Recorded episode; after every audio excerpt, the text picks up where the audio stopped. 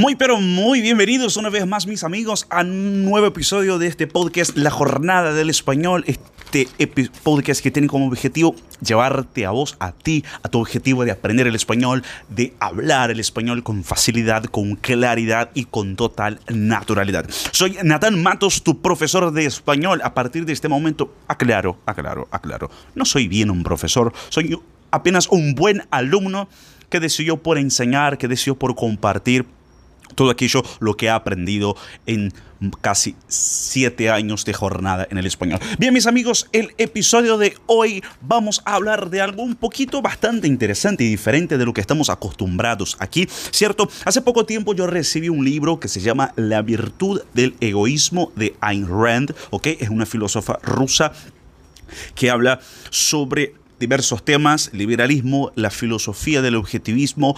Bueno, pero Natán, no estoy aquí para escuchar sobre filosofía, estoy aquí para entender el español. Bueno, el objetivo aquí es traerte contenido diverso sobre diversas cosas para que puedas entender el español. Muy bien, vamos al grano, vamos a lo que importa, dejemos de dar vueltas. ¿De qué se trata? Como el título de este podcast eh, eh, dice, aclara, ¿no? Es malo ser egoísta.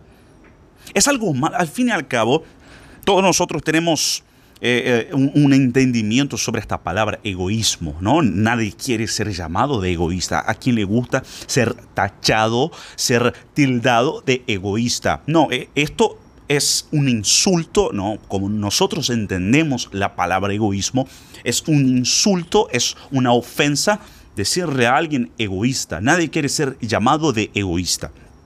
Y el título de este libro, ¿no? Eh, eh, es algo muy interesante. La virtud del egoísmo. ¿Cómo puede entonces el egoísmo ser una virtud? El egoísmo ser algo bueno. El egoísmo ser algo benéfico. Si nadie quiere ser egoísta, nadie quiere ser tachado o tildado de egoísta. Bueno, ya para empezar el libro, la, autora Ayn Rand es, hace una gran aclaración ¿no? sobre lo que nosotros entendemos sobre el egoísmo, como lo conocemos todos, ¿no?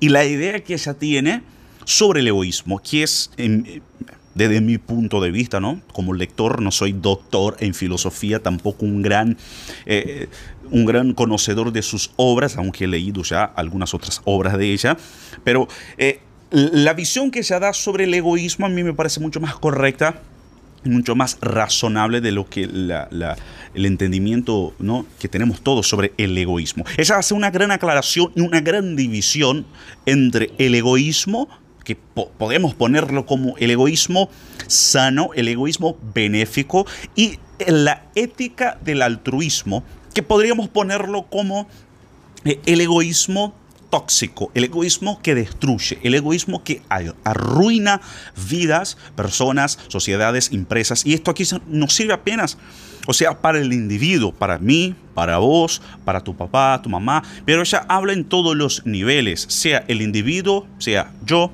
sea vos, sea eh, una, una, empresa, sea una compañía, sea un gobierno, un estado, donde se implementa el, el, el egoísmo benéfico, que es lo que se defiende en este libro, ¿cierto?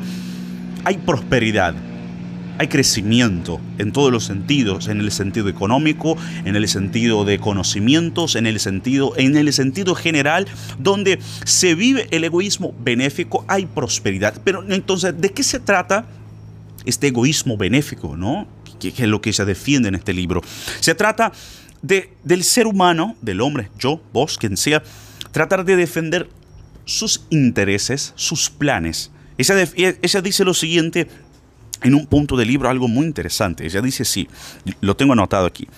El hombre que no le da valor a sí mismo no es capaz de dar valor a nadie.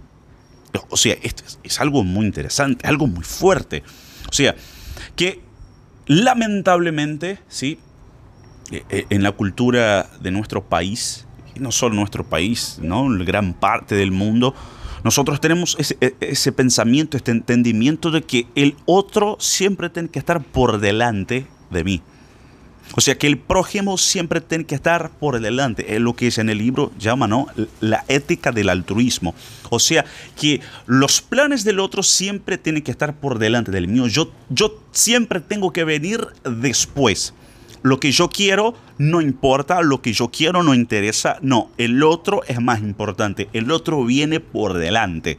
No importa que que yo tenga que, tener menos, no importa que yo tenga que eh, vivir peor, no.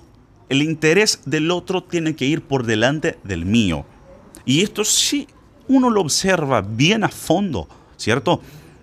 lo observa bien a fondo, es algo tóxico, es algo que realmente hace daño. Y, no estamos hablando aquí, ¿no? Del, vamos, ahora un paréntesis, ¿no? Eh, del punto de vista religioso, ¿no? Como uno de los mandamientos de Jesús que fue, ¿no? Amar al prójimo como a ti mismo pero no amar al prójimo más que a ti mismo. Es amar al prójimo como a ti. Entonces, primero, antes de amar al otro, yo tengo que amar a mí. ¿Sí? Antes de cuidar al prójimo, tengo que cuidarme a mí. Antes de ayudar, extender la mano a alguien más, tengo que extenderla a mí mismo. ¿Entiende?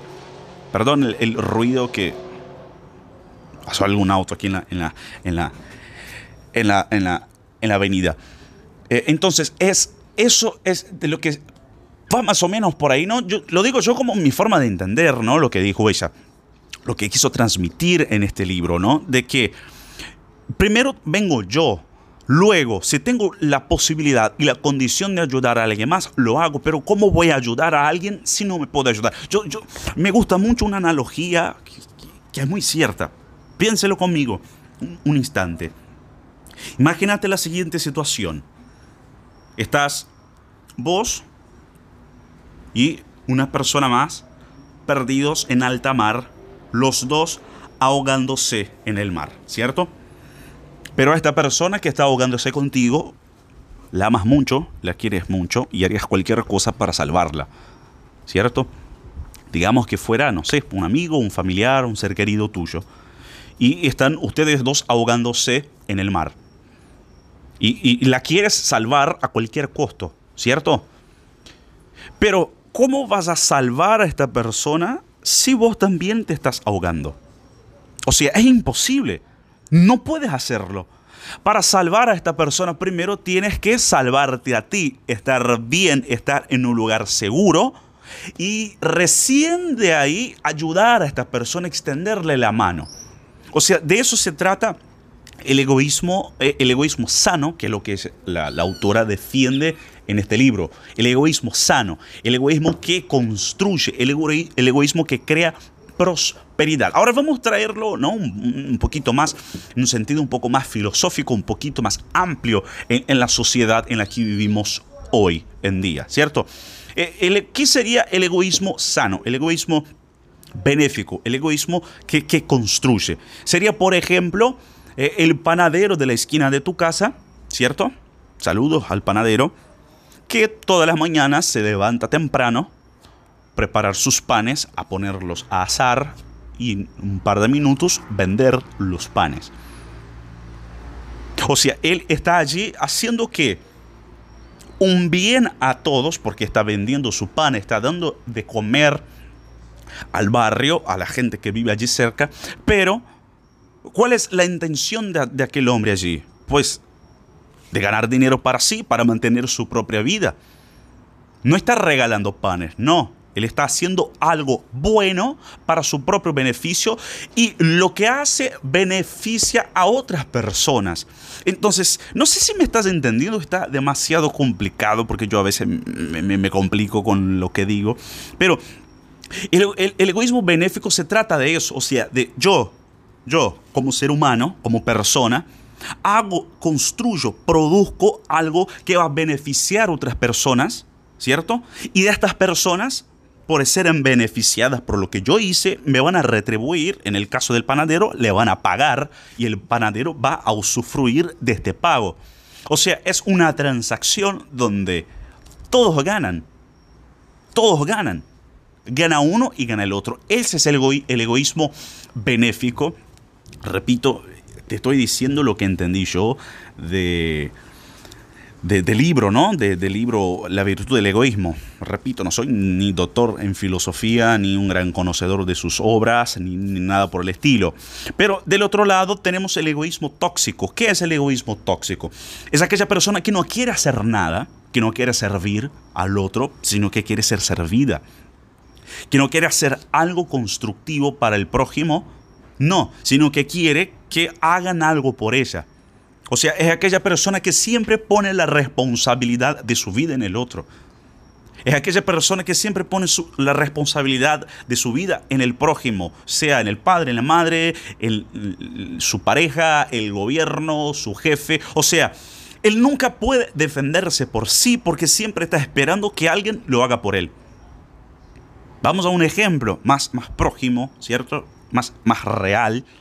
un ejemplo más conocido, ¿cierto? Que seguramente gran parte de nosotros vamos a conocer o por lo menos saber de alguien así.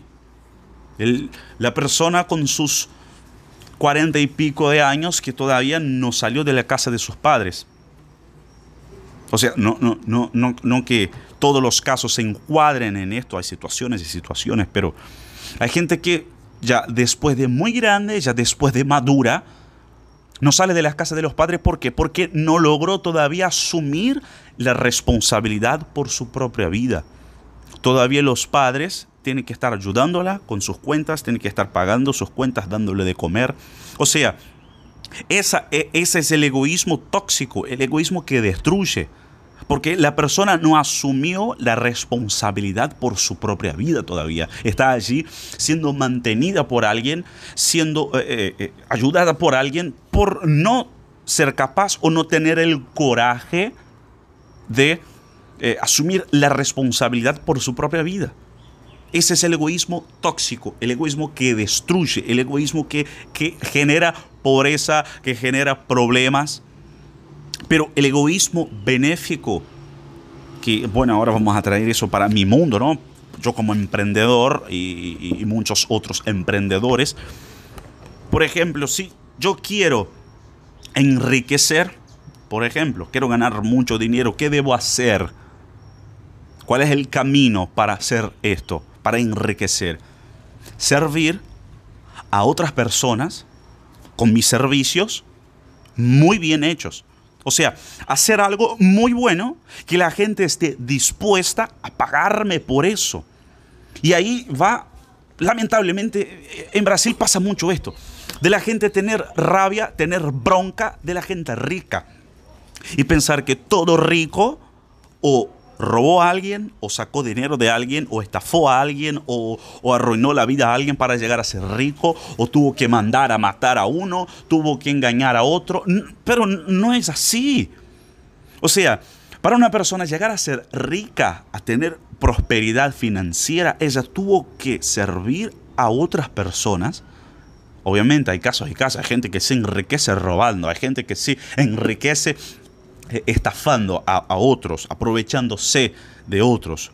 Pero la gran mayoría, pero esas son las excepciones, la gran mayoría son personas que construyeron algo, una empresa, un producto, un servicio tan bueno, pero tan bueno que la gente está dispuesta a pagar por este servicio, a pagar por este producto. Entonces aquella persona enriquece y por enriquecer ella necesita contratar otras personas, necesita crecer y ahí ella va generando riqueza. Pero ese es el egoísmo bueno.